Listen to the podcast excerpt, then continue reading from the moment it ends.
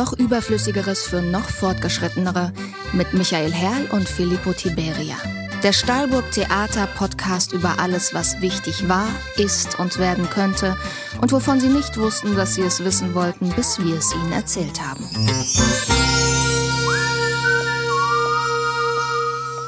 Hallo, liebe Hörerinnen und Hörer. Herzlich willkommen zur fünften Folge von Noch Fortgeschritteneres für noch Überflüssigere. Michi, heißt das so? Ja, genau so, nur anders. Nein, natürlich noch Überflüssigeres für noch Fortgeschrittenere, dem Stahlburg Theater Podcast. Mein Name ist Filippo Tiberia und ich bin zusammen mit meinem überaus permissiv geschätzten Kollegen Michael Herrl, Ihr Gastgeber. Übertreibe ich mal nicht mit der Schätzung. Ja, guten Tag, herzlich willkommen. Und auch heute sind wir nicht alleine hier. Und über die Frau, die wir heute zu Gast haben, die mich gerade sehr charmant anlächelt, freuen wir uns ganz besonders. Frauen wie Sie machen uns alten, weißen Säcken Hoffnung für die Zukunft. Wenn wir denn eine haben. Herzlich willkommen, liebe Hiba Kauser. Vielen lieben Dank. Ich freue mich sehr, hier zu sein. Schön, dass du unserer Einladung gefolgt bist. Ja, dann sind wir bereits in der Tat bei der fünften Folge unseres Podcast-Formats noch überflüssigeres für noch fortgeschrittenere.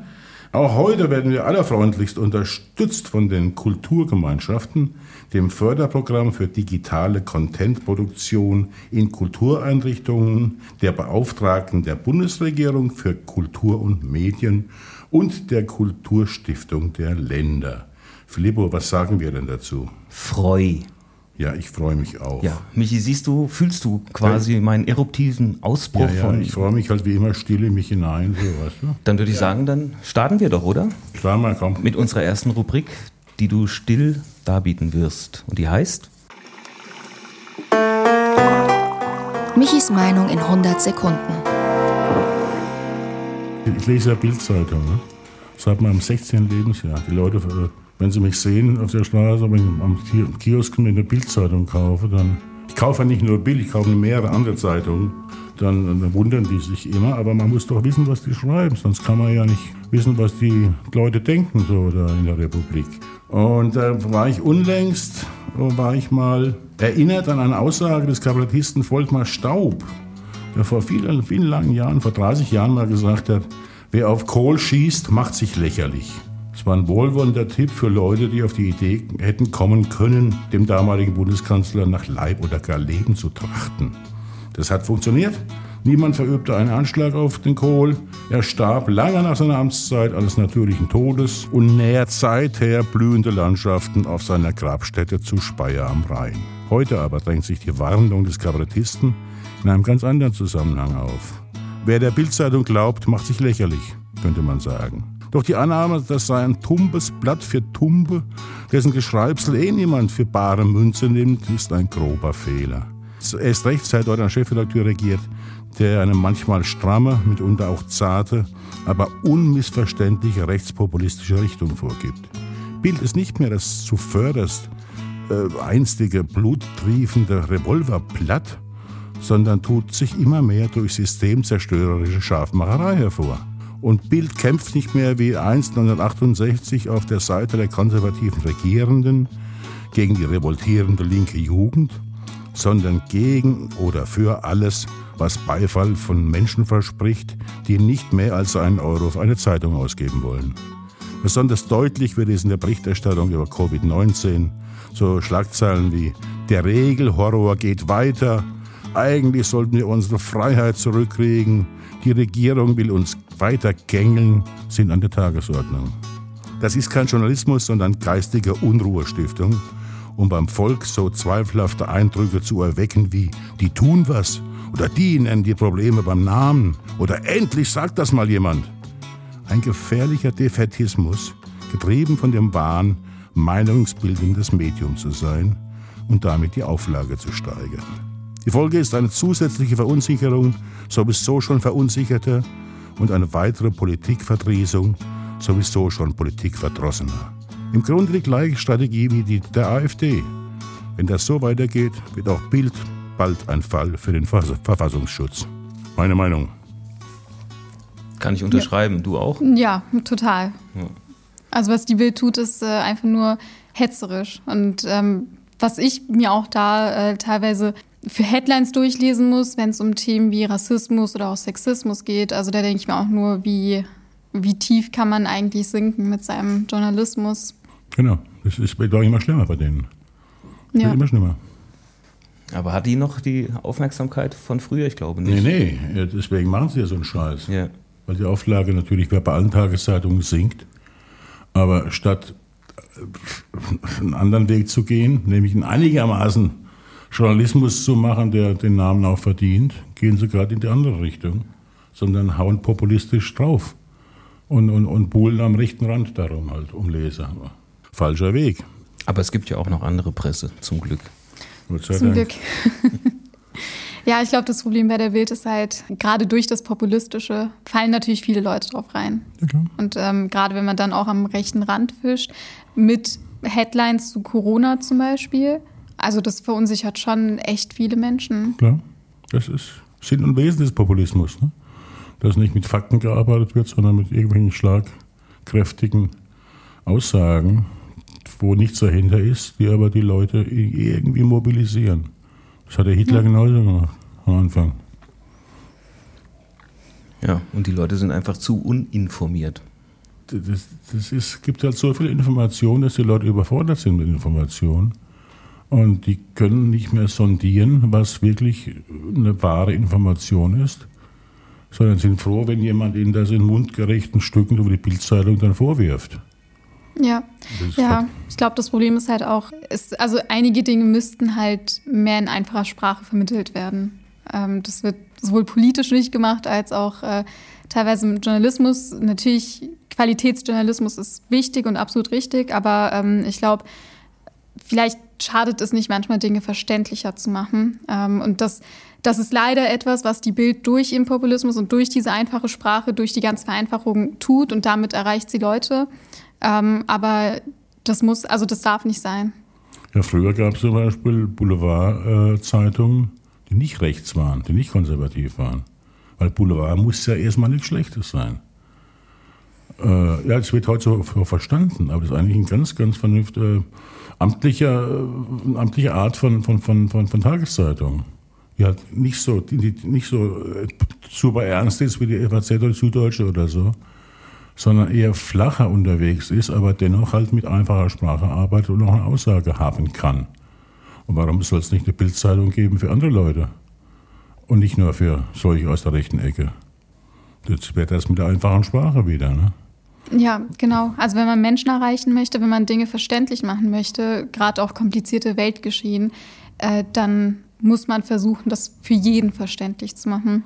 Ich weiß noch als Kind, äh, was mich politisiert hat, das war Logo, die Welt und ich. Aha. Weil ähm, in der Tagesschau, was meine Familie dann manchmal geguckt hat, oder auch im ZDF und so, da war halt vieles sehr kompliziert. Und dann in der siebten Klasse habe ich halt angefangen, Logo, die Welt und ich zu gucken. Und dann war das Ja.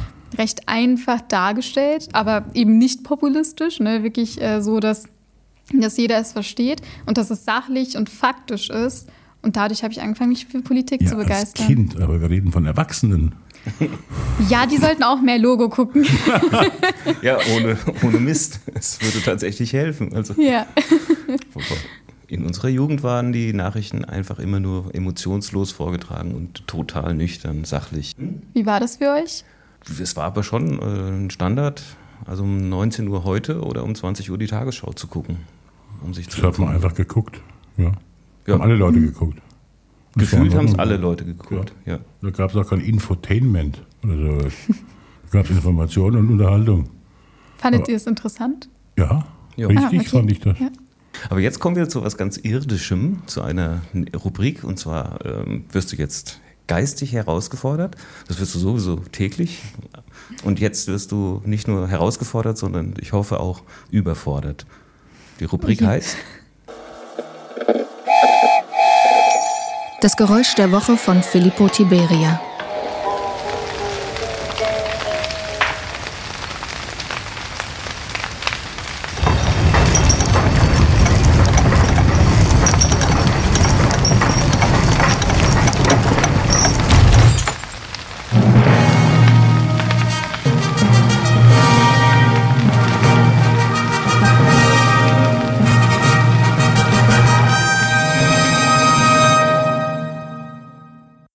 Solltest du eine Idee haben, dann tu sie noch nicht kund, denn die Zuhörerinnen und Zuhörer ja. möchten ja bitte mitraten. Kannst du auch sagen, das ist eh falsch. das ist immer falsch, was die Leute raten bei, bei, bei zwei Seitengeräuschen da. Aber das war ja nicht nur ein Geräusch. Na, eben, das ist ja das Problem. Ja, es ist ja ein, ein Audio, sozusagen audiovisuelles Bilderrätsel. Das kann ja ruhig aus, du sollst ja nicht das Geräusch an sich erraten, sondern den, den Begriff, der mhm. dahinter steckt. Also die Szene. Hm? Die Szene, die dahinter steckt. Es ist ein Begriff. Und okay. der hat sogar mit dir zu tun. Oh. Jetzt entgleisen die Gesichtszüge. Aber wir, wir hören das nachher einfach nochmal an und dann. Ja, wissen wir es immer noch nicht. Genau. Mhm. Jetzt müssen wir drei gefordert werden. Durch Lenny. Die Frage der Woche. Wenn du auswandern würdest, welches wäre das Land deiner Wahl und warum? Also, wenn ich auswandern würde, ich würde nach Kambodscha gehen. Nach Kambodscha, Kambodscha ist ganz toll. Okay. Ich habe da mein freiwilliges soziales Jahr nach dem Abi gemacht und viele kennen es ja gar nicht, weil viele kennen ja eher Vietnam, äh, was gibt es da noch? Laos, Laos. Ne? genau, und Thailand. Aber Kambodscha ist so ein ganz winziger Fleck, aber einfach super, ganz toll. Mhm. Ja, da war ich jetzt noch nie, deswegen kann ich da schwer sagen, ob ich da nicht auch mit dir mitwandern wollen, wollen würde. Komm einfach mit. Ja, komm, wir wandern aus nach Kambodscha. Ja, ja lass machen. Ich, ich pack schon mal die Sachen. Je nachdem, wie die Bundestagswahl ausgeht. Genau, genau, dann entscheiden wir das im September. Dann wandere ich nach Bhutan aus, dann können wir uns eventuell besuchen. Bhutan? Mhm. Wo liegt das? Königreich Bhutan. Im Himalaya, meine ich. Ne? Über, oberhalb von Nepal. Oberhalb, ja. genau. Ah. Ist auch ganz klein. Und hoch. Und kalt wahrscheinlich. Äh, vermutlich, ja.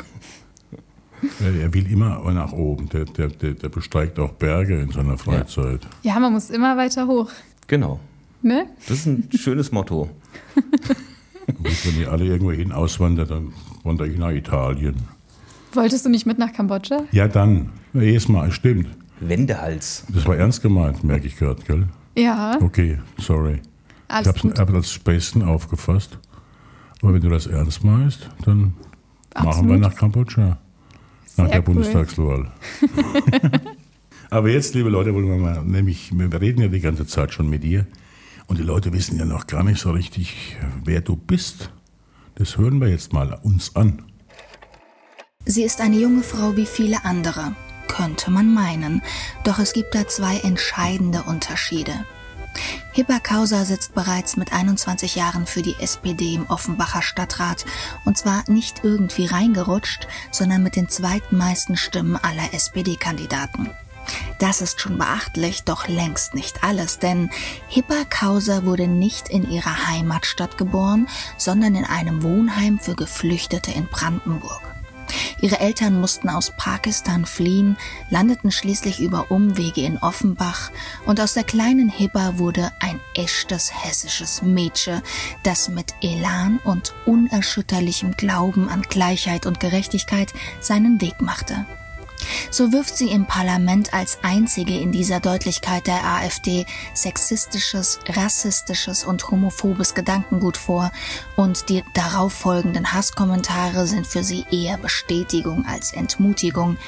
So kämpft sie im Stadtparlament unermüdlich gegen Rassismus, für soziale Gerechtigkeit und Repräsentation, für ein lokales Antidiskriminierungsbüro, eine autofreie Innenstadt und mehr Unterstützung für von Armut betroffene Kinder und dass sie bei Aktionen für die Abschaffung der Abtreibungsparagraphen 218 und 219a und gegen den Auftritt von Faschisten wie Björn Höcke an vorderster Stelle steht, versteht sich da fast von selbst.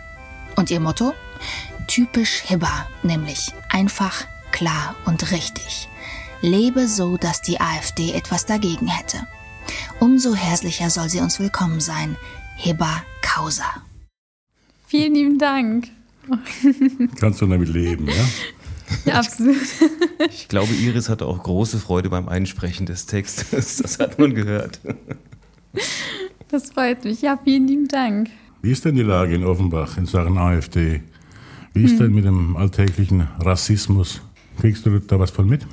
Ja, ja, absolut. Äh, jedes Mal im Parlament weiß ich, dass die AfD, äh, also ne, ich, ich weiß halt einfach, dass dieser Hass da ist, dieser gewisse Hass. Ich lasse mich davon nicht provozieren. Im Gegenteil, ich glaube, äh, es ist eher von der anderen Seite so, dass die sich eher von mir provozieren lassen, dadurch, dass ich halt sehr ruhig und trotzdem noch sachlich bleibe.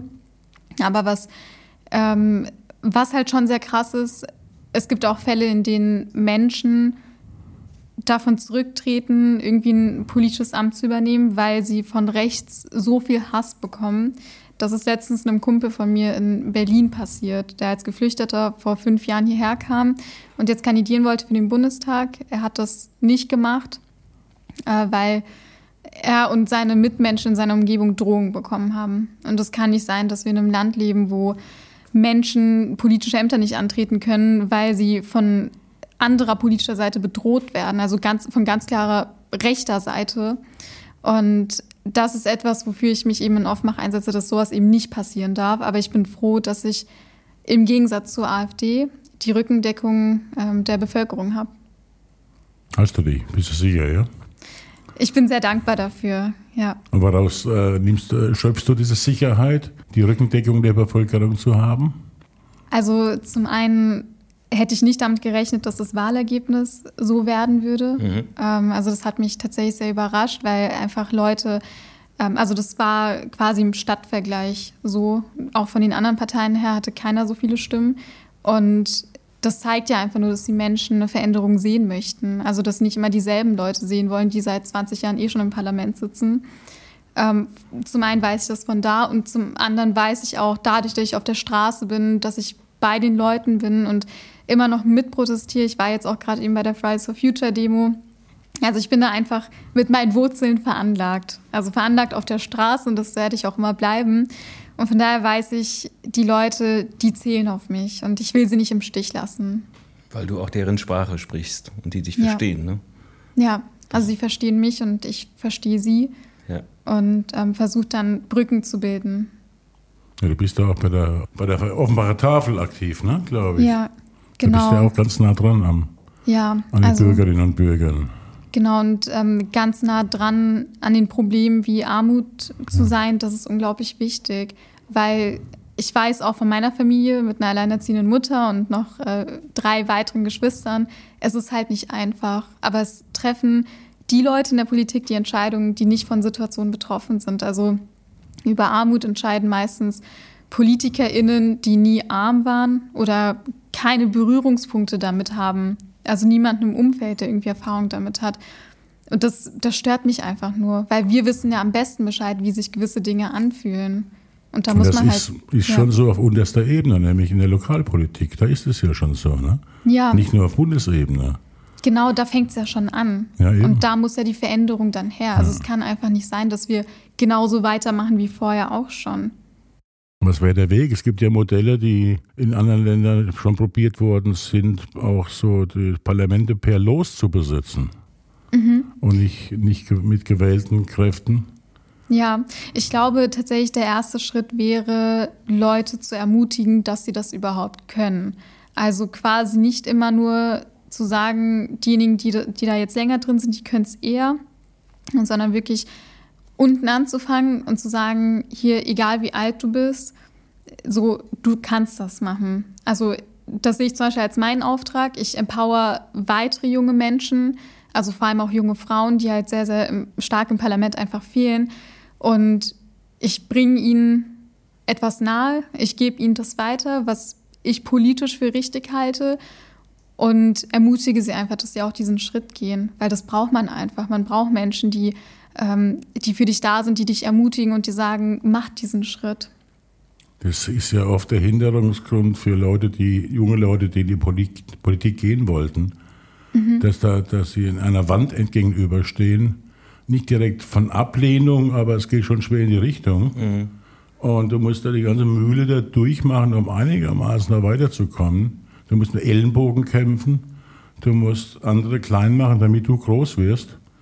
Und das kann ja nicht der Weg sein. Ne? Ja, absolut. Also ich meine allein schon, was ich mir anhören muss als junge Frau, ähm, die, also die halt nun mal viele Stimmen bekommen hat. Also ich muss mir, also ich bin sehr, sehr dankbar dafür, dass viele Leute mich eher unterstützen, als dass sie mich fertig machen. Mhm. Aber auf der anderen Seite, was ich ähm, auch politisch einfach mitbekomme, also wie mir das zu meinen abgesprochen wird, ähm, ja, du hast ja nur viele Stimmen bekommen, weil du jung bist und weil du eine Frau bist. Oder mhm. also einfach meine ganze Arbeit wird halt so ja. stark entwertet ja. einfach. Also ich meine, ich war diejenige, die mit anderen jungen Leuten im Wahlkampf im Winter permanent auf der Straße war, mit Leuten gesprochen hat, auf Social Media sehr viel gemacht hat. Also ich habe mir Mühe dafür gegeben und ich muss mich immer größer machen, als ich eigentlich bin. Also ich muss mich viel stärker durchsetzen. Ich muss viel mehr kämpfen, damit ich mal ernst genommen werde. Und es kann ja nicht sein. Also es kann nicht sein, dass es an meinem Alter, an meinem Geschlecht, auch an meiner Hautfarbe teilweise liegt,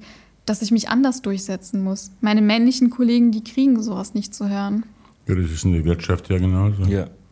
Bei weiblichen Führungskräften. Ja, und das, also das kann es einfach nicht sein. Aber äh, dann denke ich mir, okay, dann mache ich das jetzt lieber durch, ähm, als dass kommende Generationen das durchmachen müssen. Also ich will, ich will eine Gesellschaft schaffen, in der es nicht mehr auf deine Hautfarbe, dein Geschlecht oder dein Alter ankommt, wenn du dich politisch engagieren möchtest, sondern du als Person mit deinen Forderungen und deinen Zielen wahrgenommen wirst.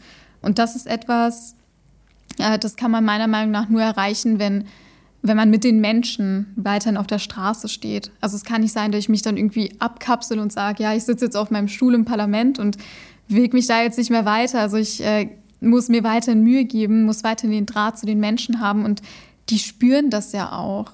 Also die Leute, die spüren, ob du jetzt gerade nur Wahlkampf machst oder ob du auch so mit denen auf der Straße wärst. Mhm. Und das, glaube ich, das ist halt in der Politik nicht so stark drin. Dann ist man halt nur noch fokussiert auf das Parlament. Das ist halt auch super viel Arbeit. Aber trotzdem, glaube ich, muss man bemüht sein.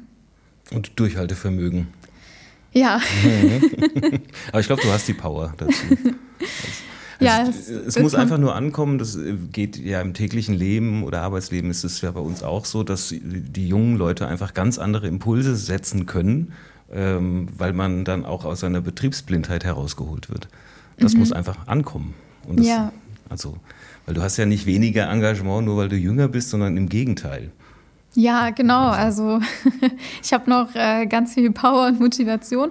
Auch äh, dahingehend äh, wurde mir von vielen Älteren sogar, also gar nicht von Leuten in meiner Generation, mhm. sondern wirklich ältere Leute, äh, wurde mir gesagt, ja, es wird nicht alles immer so gut laufen und es wird auch mal schlechte Zeiten geben. Also, äh, also kennt ihr das, wenn, wenn eine junge Frau dann mal Erfolg hat, dann wird auf mich hinabgeschaut, als wäre ich naiv, als wüsste ich nicht, dass es äh, auch ein hartes Business ist, als wüsste ich nicht, dass auch mal äh, Downs kommen werden, als wüsste ich das alles nicht. Ja, ja. Und ich meine, natürlich gibt es noch einige Dinge, die werde ich dazu lernen. Ja, das, ich, ähm, ist ganz normal. Ja, genau. Man, das willst du mit, mit, mit, mit, mit 60 noch machen. Ja, genau. Man, man wächst halt immer wieder, egal in welcher Lebensphase.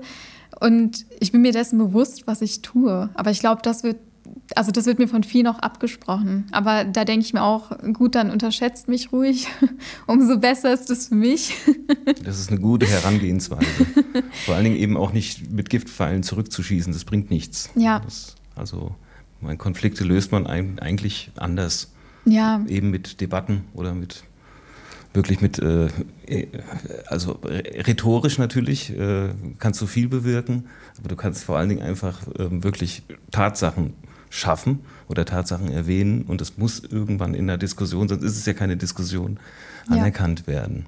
Genau, und, und also gerade auch dieses nicht mit Gift zurückwerfen, ja. das habe ich im Wahlkampf sehr stark erlebt, ähm, wie wie wirklich von Seiten von alten weißen Männern ernsthaft ja. auf Facebook drei Tage vor der Wahl noch versucht wird, ähm, mich zu diffamieren in irgendwelchen Facebook-Gruppen. Also ohne den Namen zu nennen, aber es ist offensichtlich, wen Sie meinen. Also auch von Genossen der SPD? Nein, nee. zum, zum, Glück nicht von denen. Also von denen nicht. Ich muss tatsächlich sagen, die Aufmacher SPD ist, ähm, also da herrscht schon ein ganz anderer Wind als in anderen SPDen. Ähm, ja, da, da bin ich sehr froh drum. Aber wirklich, ich sage eher von konservativer Seite. Und ähm, das hat mich schockiert. Äh, es hat mich aber nicht mitgenommen, weil ich ganz genau wusste, die, die werden damit nicht weiterkommen. Also die Menschen sehen das. Ich glaube, viele unterschätzen einfach, dass das, was sie tun, ihre Verhaltensweise schon bei anderen Leuten auch ankommt. Ne, also irgendwie denken die, okay, ich kann jetzt jemanden diffamieren, ich kann jetzt jemanden schlecht machen und schlecht reden. Und dann werden die Leute eher mich wählen, weil ich stelle mich dadurch in ein besseres Licht. Das ist auch etwas, was man im persönlichen Umgang mit Menschen nicht tun sollte, also auch außerhalb der Politik. So geht man nicht mit Leuten um. Aber das ähm, ist im Wahlkampf dann vielen egal, aber es ist mir nicht egal. Deshalb muss ich nicht mit Dreck zurückwerfen. Ja.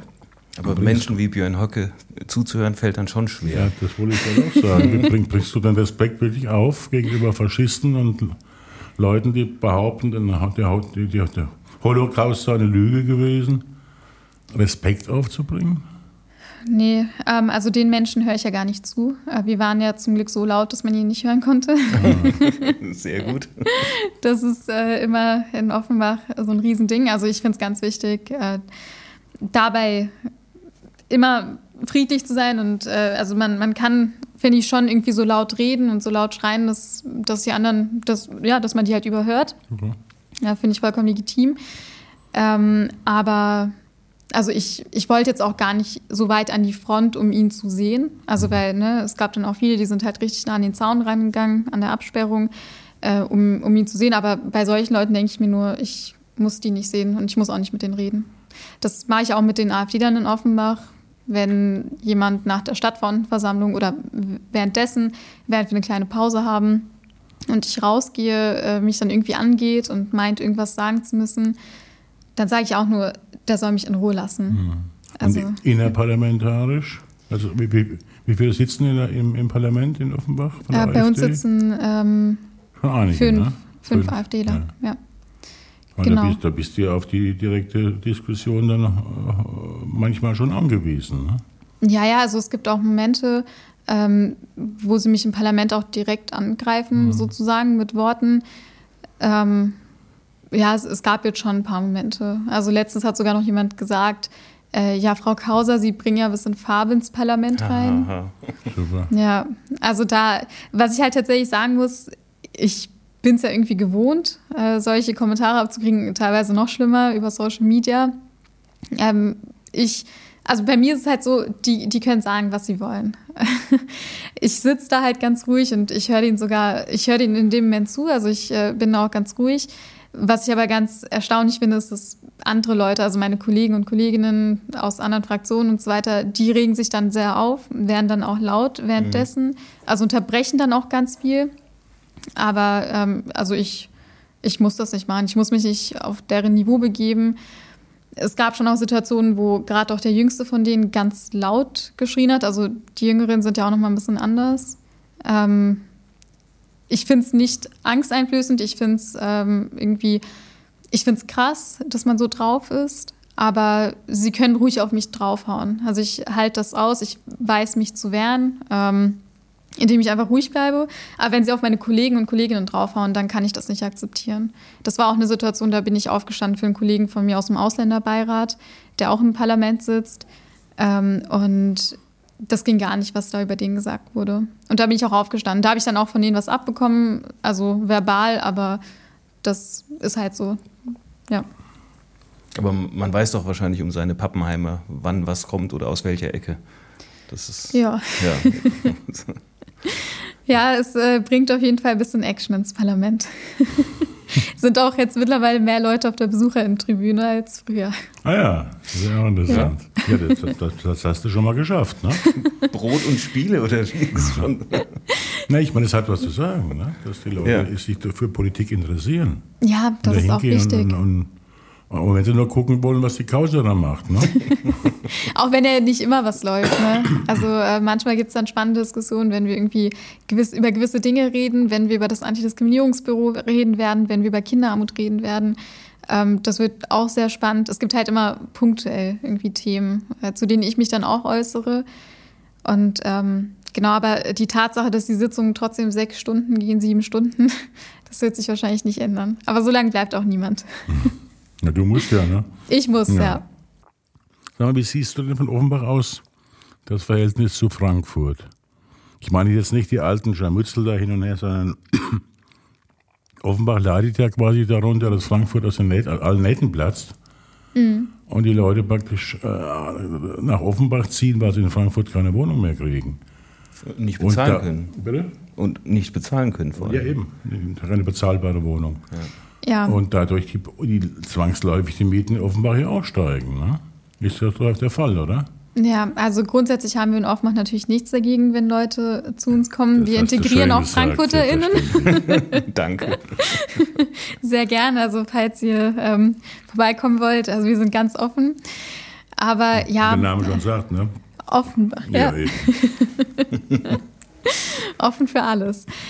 Ja, aber äh, zurück zum, zum Ernst in, der, äh, in, dem, in dem Thema. Ja, die Mieten explodieren. Das ist ein Riesenproblem. Also das, äh, das fällt auch schon Leuten, äh, die in Offenbach wohnen und dann irgendwie von zu Hause ausziehen wollen und so weiter. Das fällt da auch schon sehr schwer. Und in Frankfurt eine Wohnung zu finden, ist ja erst recht ziemlich schwierig. Und als Student oder Studentin, dann kommt man natürlich nach Offenbach. Und das ist ein Riesenproblem. Also als ich die Neubauten da am Hafen gesehen habe, war mein erster Gedanke, es passt nicht hin. Es passt nicht zur Stadt eigentlich.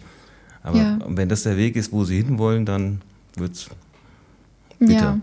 Also Das wurde ja auch äh, damals unter der SPD, ähm, unter dem SPD-Oberbürgermeister, wurde es ja gemacht. Ich habe es damals auch kritisiert und ich kritisiere es auch heute ganz offen. An sich ist der Hafenplatz natürlich ist ganz schön da. Also da Ja, gehe ich auch manchmal mit Freundinnen und Freunden sich einfach hinsetzen, entspannen und so.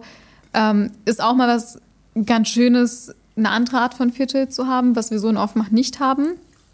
Aber dass da eine Gentrifizierung passiert ist eben. und dass da eine Spaltung zwischen Arm und Reich herrscht, also das ist vollkommen offensichtlich.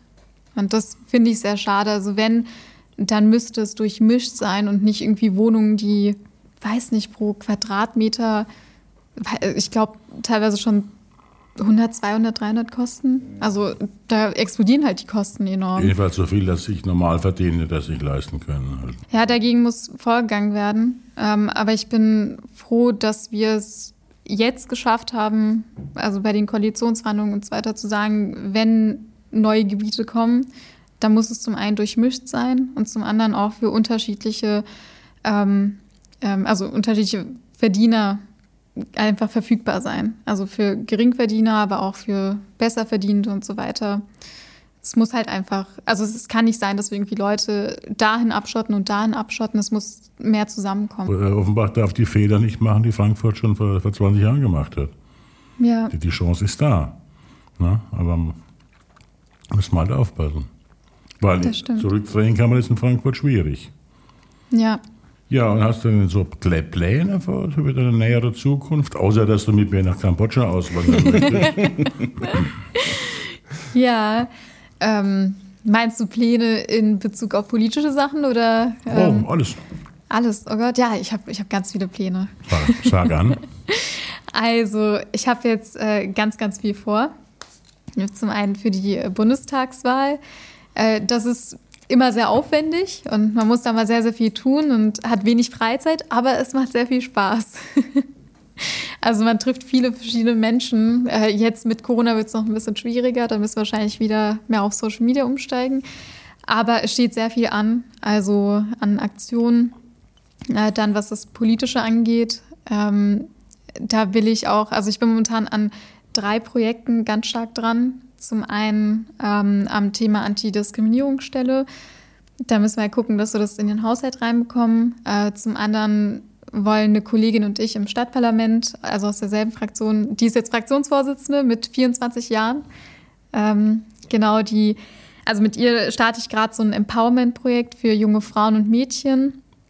Ja, wir wollen die Mädchen und Frauen dort abholen, ne, also wo halt eigentlich sonst niemand hingeht, zum Beispiel an Schulen und so weiter. Also quasi von Anfang an so ein Empowerment weitergeben und in fünf Jahren kandidieren die vielleicht auch für die Kommunal, äh, für, für das Kommunalparlament.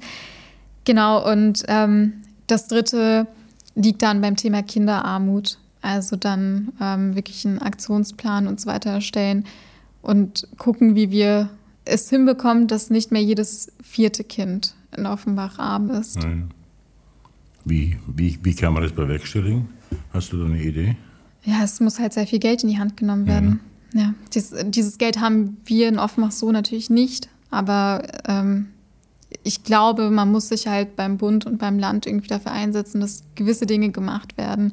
Also beispielsweise, wenn wir, wenn wir von Schulen sprechen und von Bildung sprechen, dann sollte es auch beinhalten, dass die Kinder kostenlose Schulmaterialien bekommen. Weil wenn du ähm, mehrere Kinder hast, eventuell auch noch alleineziehend bist und dann jedes Jahr zwei Seiten an Materialien von der Schule bekommst, das du eben anschaffen musst, dann bist du erstmal pleite. Und das können sich viele nicht leisten. Deshalb haben wir jetzt nach den Sommerferien bei der Tafel eine Aktion für Kinder, die jetzt eingeschult werden, die sich keine Schultüten leisten können, keine Blöcke und so weiter. Die kriegen das von der Tafel. Aber es kann nicht sein, dass eine Tafel sowas übernimmt. Und die Schulen können es auch nicht übernehmen, weil die haben selber kein Geld. Also muss vom Land und vom Bund, da müssen einfach Mittel her. Und das sind so sage ich mal, die Kleinigkeiten in Anführungsstrichen, an denen man arbeiten muss. Also wenn wir schaffen, ähm, dass Kinder nicht mehr ausgegrenzt werden in der Schule, weil sie keine Schultüten haben oder weil sie einen alten Schulranzen haben mhm. oder keine richtigen Schulmaterialien, sondern das alles gestellt wird, dann haben wir schon mal einen Schritt geschafft. Also einen von ganz, ganz vielen Schritten. Aber irgendwo muss man ja anfangen. Und wir wird groß rumgekräht und gefordert wegen Digitalisierung. Aber wenn nicht mal die Kinder in der ersten Klasse ein Schulbuch sich leisten können, die Eltern, kannst dann brauchst du an Digitalisierung gar nicht erst so denken. Ne? Ja. Ja, genau. Und auch beim Thema Digitalisierung, also die, die, also Kinder, die sich das halt auch nicht leisten können, ein eigenes Tablet zu haben. Auch da hat die Aufmacher Tafel letztes Jahr anfangs ausgeholfen. Also die Aufmacher Tafel hat Tablets organisiert, die sie dann verliehen hat. Und das kann einfach nicht sein. Das hat also, man jetzt gesehen wegen den Lockdowns halt, logisch, klar.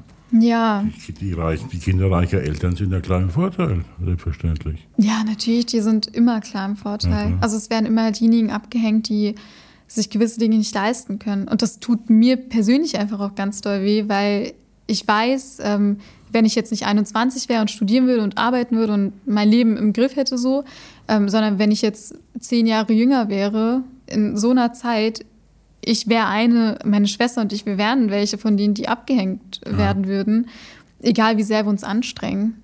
Also, das machen ja auch viele Leute, dass sie sagen, ja, ihr müsst euch mehr anstrengen und Leistung und so.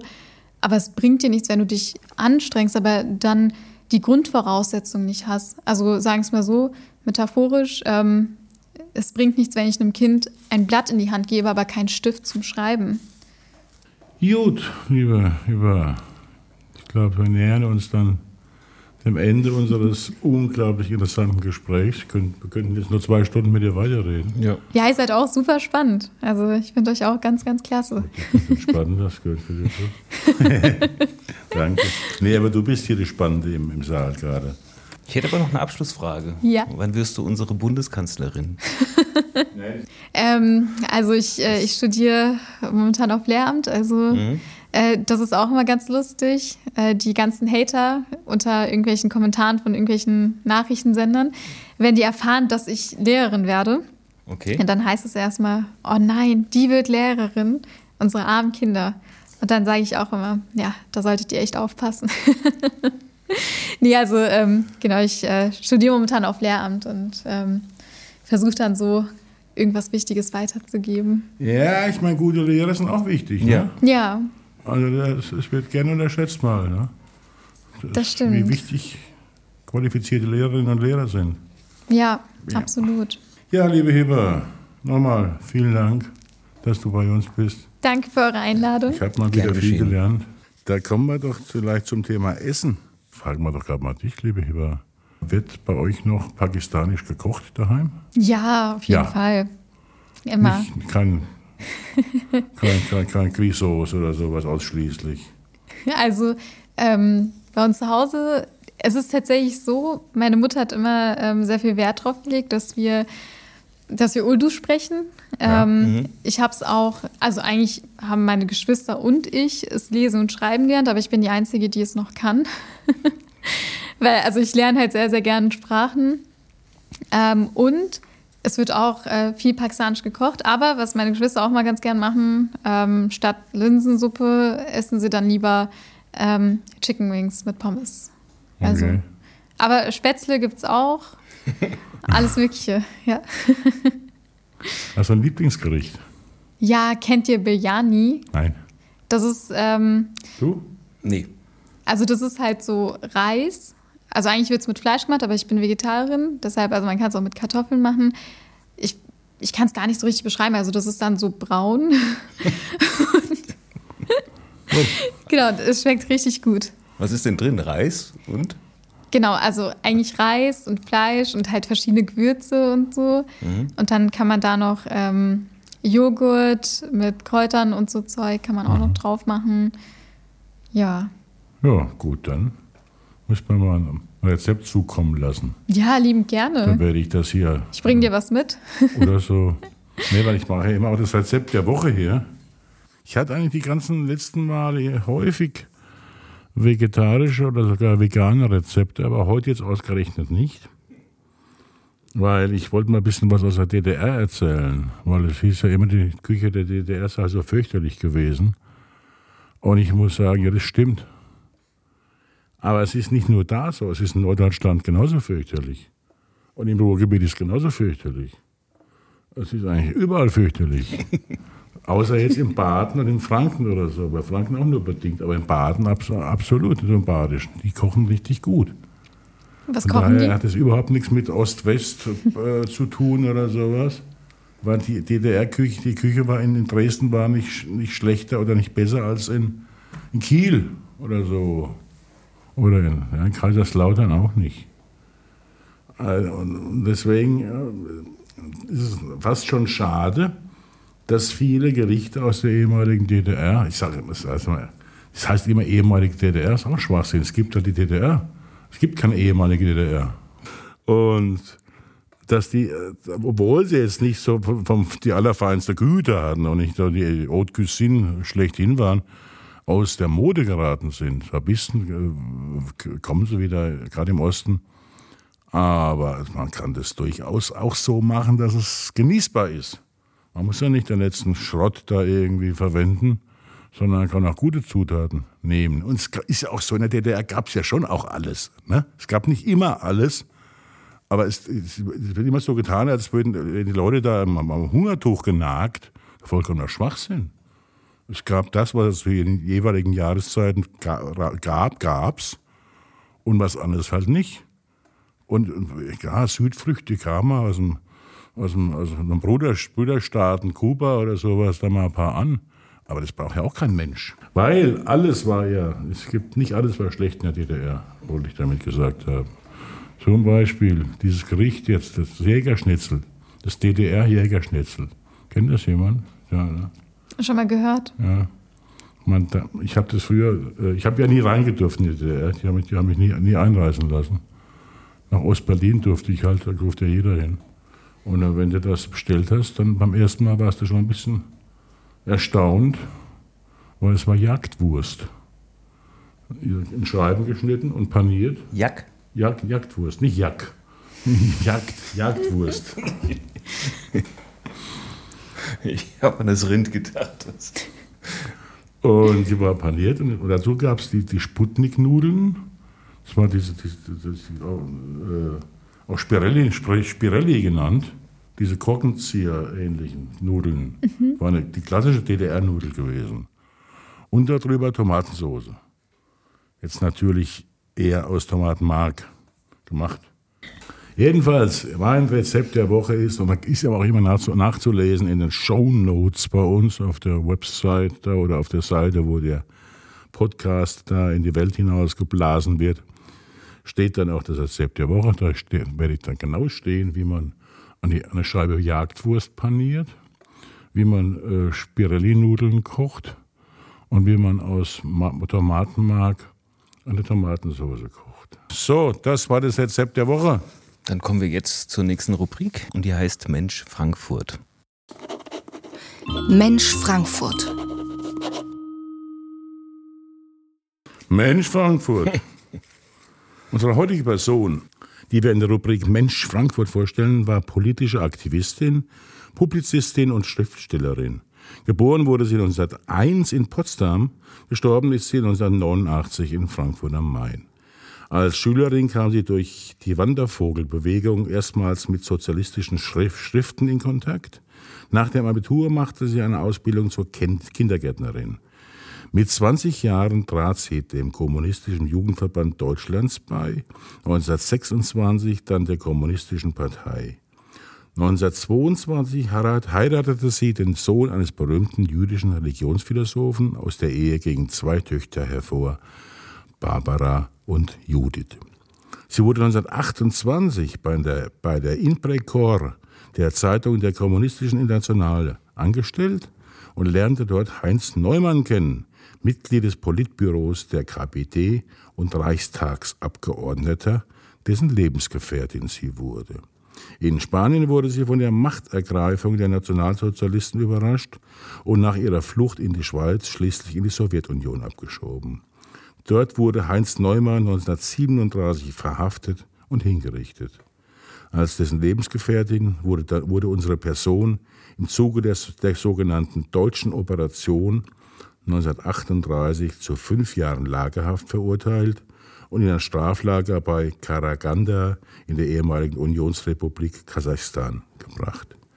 1940 wurde sie nach Deutschland ausgeliefert und als Kommunistin fünf weitere Jahre im KZ Ravensbrück inhaftiert. Hier lernte sie Franz Kafkas Freundin Milena Jesenska kennen, über die, über, über, die, über die sie später ein Buch schrieb, das den Titel Milena Kafkas Freundin trägt. Am 21. April 1945 kam sie aus dem KZ frei, arbeitete als Publizistin und wandte sich als Zeitzeugin gegen Diktaturen und Unmenschlichkeit. Von großer Bedeutung war ihre Zeugenaussage über das sowjetische Gulag-System im Kravtschenko-Prozess. Nachdem sie lange der SPD angehört hatte, aber insbesondere die unter Willy Brandt angestoßene Ostpolitik heftig ablehnte, wurde sie 1975 Parteimitglied der CDU. Für ihre besonderen publizistischen Verdienste wurde sie 1980 mit dem großen Bundesverdienstkreuz ausgezeichnet. Ihr Grab auf dem Hauptfriedhof in Frankfurt ist ein Ehrengrab. Im Frankfurter Stadtteil Heddernheim ist eine Straße nach ihr benannt. Wer war das wohl? Oh, ich weiß es leider nicht. Nee. Ich auch nicht. Das ist nämlich das Erstaunliche an dieser Rubrik. Wir stellen Menschen äh, vor aus Frankfurt, die unglaublich Phänomenales geleistet haben häufig und die trotzdem niemand mehr kennt. Hm. Ja. Die ja. Frau hieß Margarete Buber Neumann.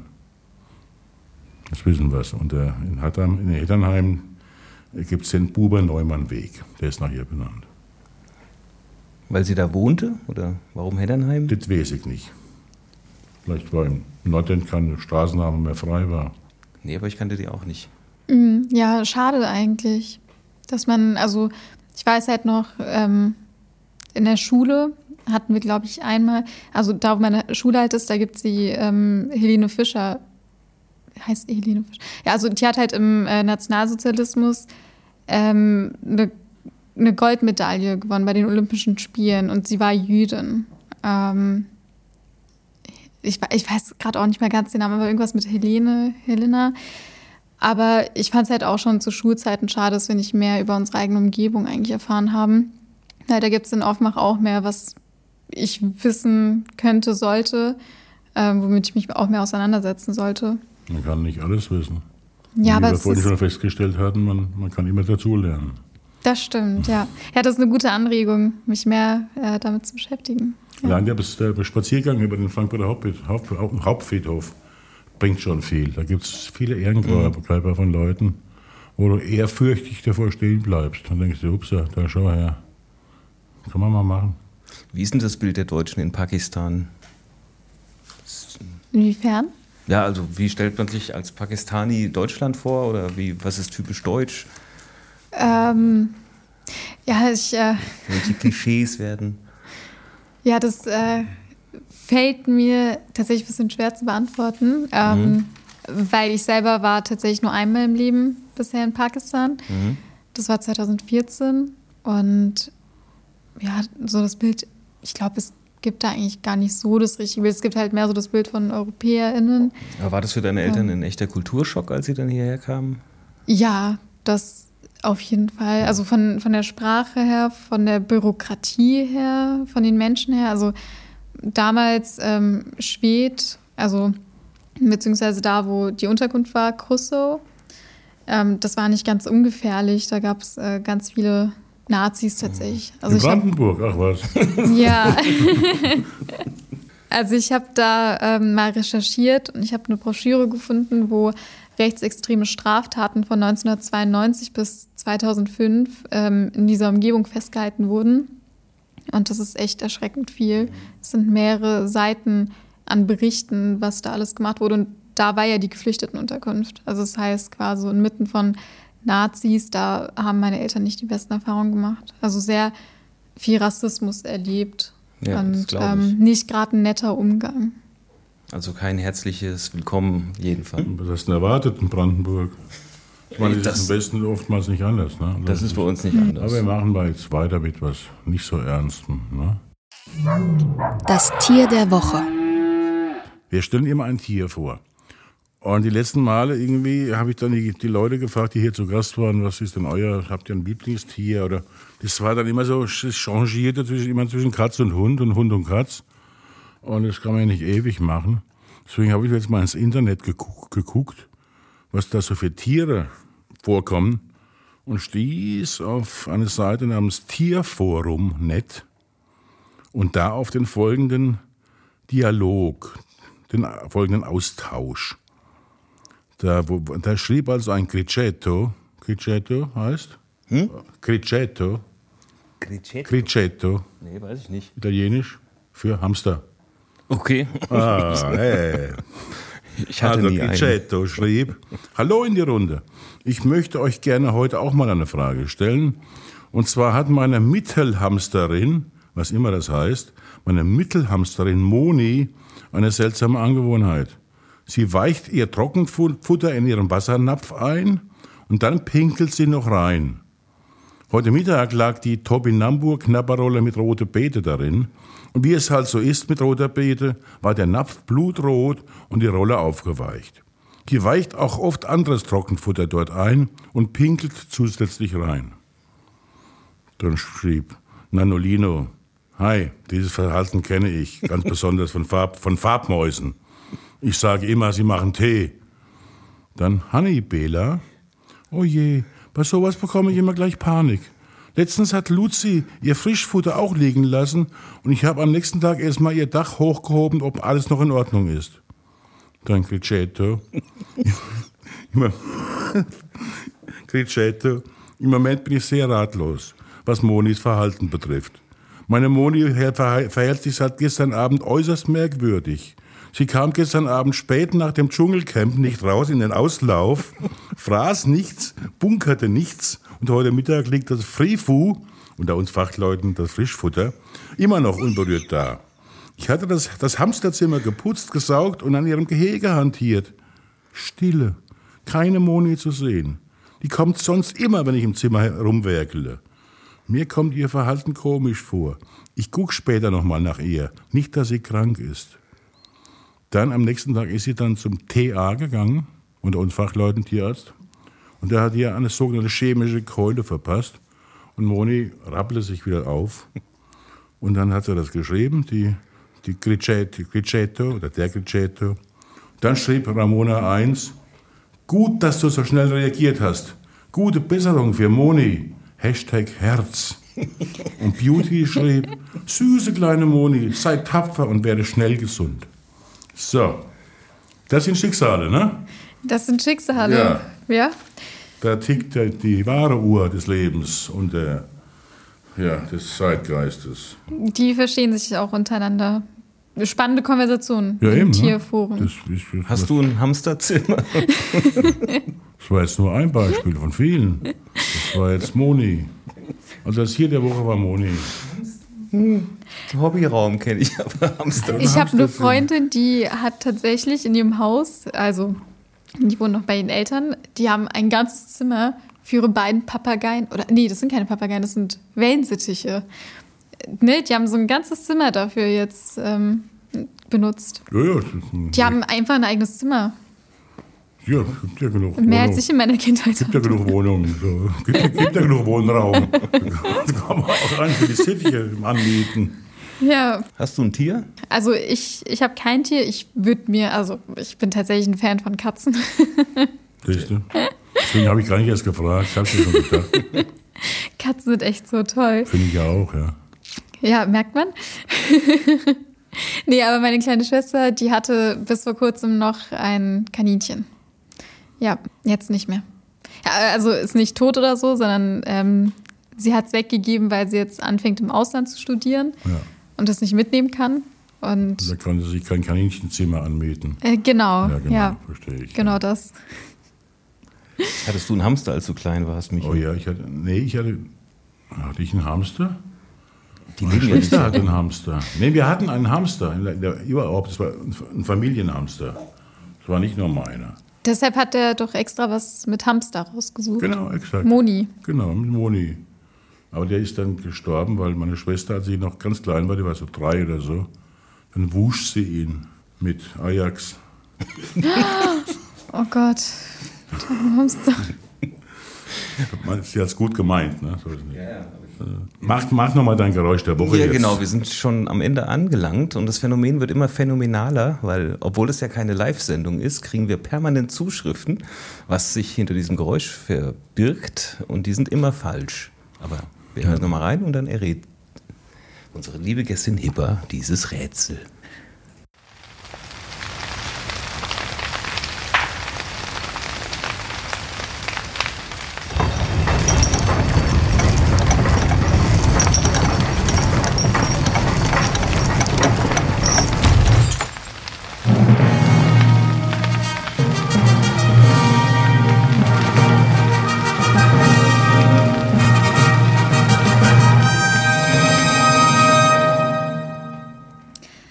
Das hört sich natürlich an wie ähm, das Intro von einem Disney-Film.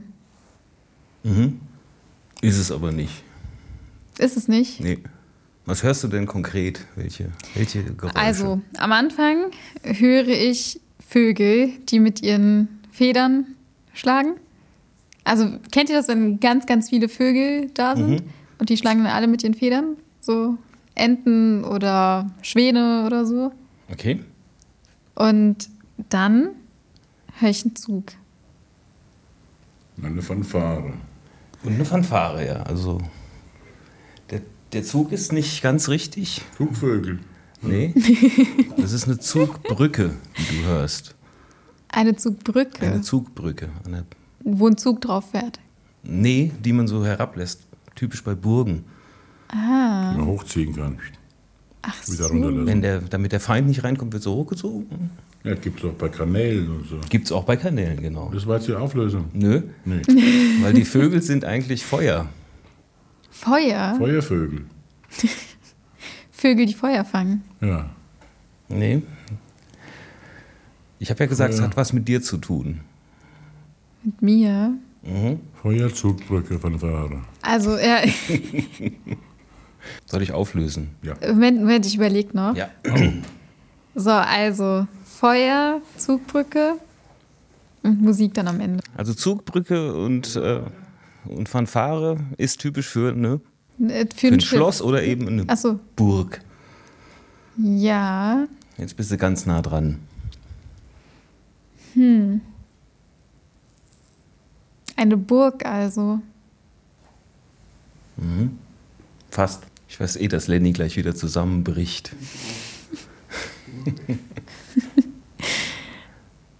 Brandenburg. Yes! Yes! Guck mal, eine Fresse. richtig, komplett richtig. Respekt. Ja. Deshalb glaub, sollte man niemals aufgeben. Geduld. Ja, Sehr ich- gut. Ich merk's ja gerade. Ja. Wieso- Was war die Fanfare da? ja, für die Burg. Ich muss ja irgendwie eine Burg. Ja, klar. Ich kann sie ja nicht visualisieren. Ich muss ja versuchen. Das war gut. Zugbrücke ist tatsächlich sehr, sehr schwer zu äh, hören. Respekt über.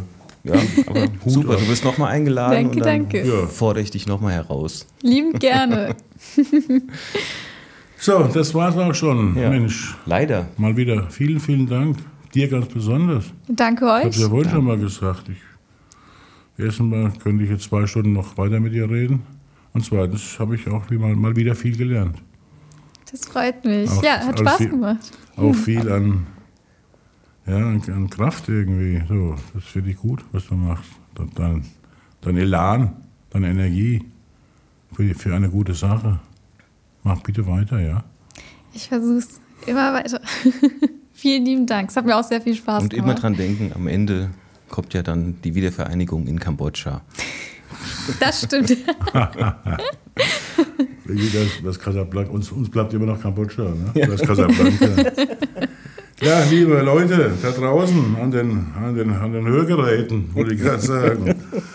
Wenn Sie Fragen haben, Wünsche oder Anregungen zu unserem Podcast, dann freuen wir uns auf Ihre E-Mail an info.stahlburg.de. Und wenn es Ihnen gefallen hat, was wir Sie gehört haben, dann abonnieren Sie doch unser Format auf den einschlägigen Podcast-Plattformen. Wir sagen herzlichen Dank fürs Zuhören und bis zum nächsten Mal. Tschüssi. Tschüss. Tschüss. Noch überflüssigeres für noch fortgeschrittenere ist eine Produktion des Stahlburg Theaters mit freundlicher Unterstützung von Kulturgemeinschaften. Das Förderprogramm Kulturgemeinschaften wird vom Bund aus dem Zukunfts- und Rettungsprogramm Neustart Kultur und von der Ländergemeinschaft über die Kulturstiftung der Länder finanziert. Gastgeber Michael Herrl und Filippo Tiberia. Idee und Konzept Katja Lehmann. Redaktion Jule Fischer, Iris Reinhard Hassenzahl und Laila Ruh. Schnitt Katja Lehmann und Filippo Tiberia. Mastering und Sounddesign Lennart Dornheim. Die Stimme aus dem Off Iris Reinhard Hassenzahl.